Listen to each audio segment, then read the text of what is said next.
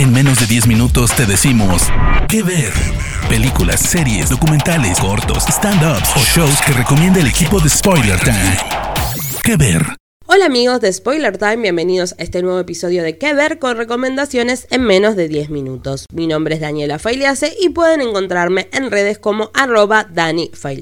en el episodio de hoy les traigo una producción española que sin duda fue el gran drama que se estrenó en el 2020 que es Veneno, serie creada por Javier Calvo y Javier Ambrosi, también conocido como Los Javis, que se basa en la historia de La Veneno, también conocida como Cristina Ortiz, que se convirtió justamente en un ícono de la cultura LGBTQ dentro de España. Y la serie se basa en el libro biográfico que se titula Digo, ni puta ni santa, las memorias de la veneno que se publicó en 2016, que justamente es escrita por Valeria Vegas, que también es la guionista de la serie. Veneno se centra justamente, como venimos diciendo, en la historia de Cristina Ortiz, esta mujer trans, y lo que tiene la serie es que explora todas las facetas justamente de esta artista. Se mete de lleno en lo que fue su infancia, en lo que fue su adolescencia, su juventud y también su transición a convertirse justamente en Cristina, una mujer trans. La realidad es que está protagonizada por Lola Rodríguez, que interpreta a Valeria Vegas, ya que es otra de las patas fundamentales dentro de esta historia, porque justamente comienza la serie con Valeria queriendo hacer la biografía de La Veneno, quien era su ídolo, quien también fue un ícono dentro de su vida y fue clave para su propia transición. También tenemos a Yedet Sánchez, Daniela Santiago e Isabel Torres, que representan a la veneno en las distintas etapas de su vida. Y también cuenta con la participación de Paca la Piraña, otra gran artista trans que interpreta a ella misma y también Desiree Rodríguez la interpreta en su juventud.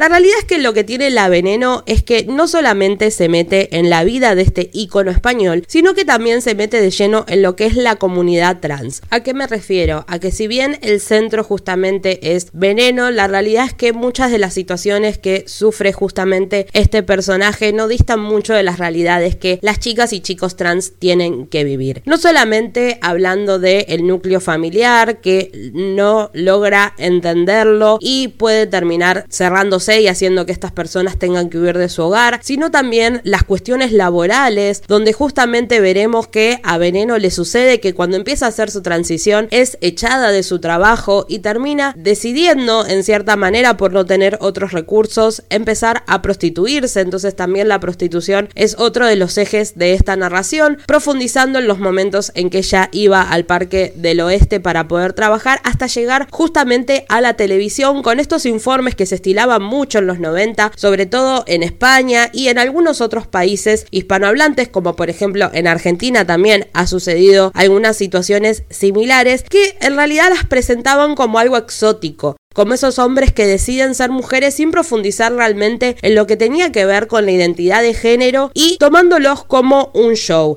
Y justamente lo que muestran de la veneno es esto, es las distintas discriminaciones y sufrimientos que ha padecido a lo largo de su vida por ser una mujer trans, ya sea que laboralmente tenga que prostituirse para poder sobrevivir, sino que una vez que llega a la fama y se hace conocida mediáticamente, era realmente utilizada para el show, haciéndola enfrentarse a sus propios padres y también como riéndose de ella en cierta manera. Y en el caso específico de Cristina Ortiz podemos ver cómo también colaboraban en que se profundicen ciertos problemas que también están vinculados dentro de la salud mental, ya que también a nivel sistema de salud la comunidad trans tiene muchos conflictos para poder acceder a ella, sobre todo recordemos a fines de los 90 donde todavía no había el nivel de información y conciencia que por ahí hoy tenemos con respecto a esa comunidad. La realidad es que Veneno, además de ser estéticamente muy pintoresca. La realidad es que también hay mucha especificidad en lo que es la recreación de época, porque si ustedes se ponen a buscar material de archivo, que hay mucho, ya que obviamente los videos donde la Veneno hacía sus entrevistas, incluso ella ha cantado, tiene algunos, algunas canciones y tiene un disco, también las pueden encontrar por internet. La realidad es que se han cuidado todos los detalles y también lo que tiene de importante es que prácticamente todas sus actrices son chicas trans que se meten de lleno en la piel de este personaje que hoy por hoy es un ícono, pero la realidad es que en su momento fue muy vapuleado, muy utilizado y llevado a el ridículo, porque la realidad es que uno va a ver que mediáticamente era llevada al ridículo a propósito, porque justamente era lo que rendía y lo que daba rating. Entonces, ¿qué es lo que tiene la veneno? Que nos plantea un debate sobre un montón de cuestiones sociales que sufre sobre todo la comunidad trans y que sufría sobre todo a fines de los 90 y lamentablemente algunas cuestiones se siguen reproduciendo al día de hoy. La Veneno es de esas series que si bien es fuerte porque tiene escenas que son fuertes, son esas series que son necesarias no solamente para conocer este personaje que es un ícono dentro de la cultura española, sino también para profundizar y debatir sobre muchas cuestiones que atraviesan a la comunidad trans, sobre todo por ejemplo en el momento que Veneno tiene que ser encarcelada por cuestiones que verán en la serie, pero también es discriminada en ese momento y como ella genitalmente era un hombre, es llevada a una prisión de hombres donde también sufre múltiples abusos. Entonces la veneno está atravesada por un debate constante sobre lo que pasa por una comunidad que sigue siendo relegada en muchos países y en muchos sectores actualmente. Por lo que se destaca la veneno es justamente eso, no solamente por reivindicar un personaje que mediáticamente fue vapuleado, llevado a lo absurdo, sino también el reconocer una comunidad que todavía sigue luchando por obtener más derechos como el básico de poder trabajar de otra cosa que no sea la prostitución y que sean tomados sus derechos en cuanto al género sin que sean llevada al ridículo como justamente pasaba en los 90 mediáticamente, no solamente en España, en Argentina hay ejemplos de lo mismo. Entonces es muy interesante justamente todo el debate que se realiza en cuanto a su figura. Por eso también debemos resaltar que lo que hace Veneno también es dar visibilidad, visibilidad a una comunidad que suele ser la más golpeada y la que sigue luchando por obtener un montón de derechos. Pero también por eso resaltamos que es más que una biopic. A diferencia de otras series donde se meten de lleno en la vida de distintos artistas, como por ejemplo lo que es la serie de Luis Miguel, donde uno se pone a observar y a entender lo que pasa en su vida, lo que tiene Veneno en realidad es un juego doble, porque no solamente se conoce la historia de esta figura, quien es un ícono hoy por hoy, sino que también se meten experiencias que vive todo un colectivo como es justamente el de las personas trans frente a las múltiples discriminaciones que la sociedad lamentablemente sigue realizando.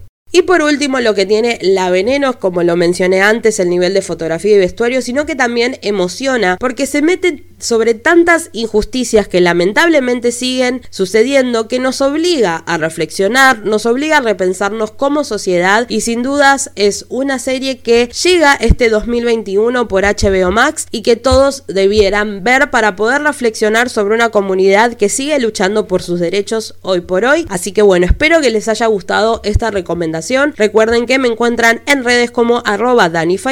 Me despido y sigan escuchando más que ver aquí en Spotify Spoiler Time. Chau, chau. De parte del equipo de Spoiler Time, esperamos que te haya gustado esta recomendación. Nos escuchamos a la próxima. ¿Qué ver?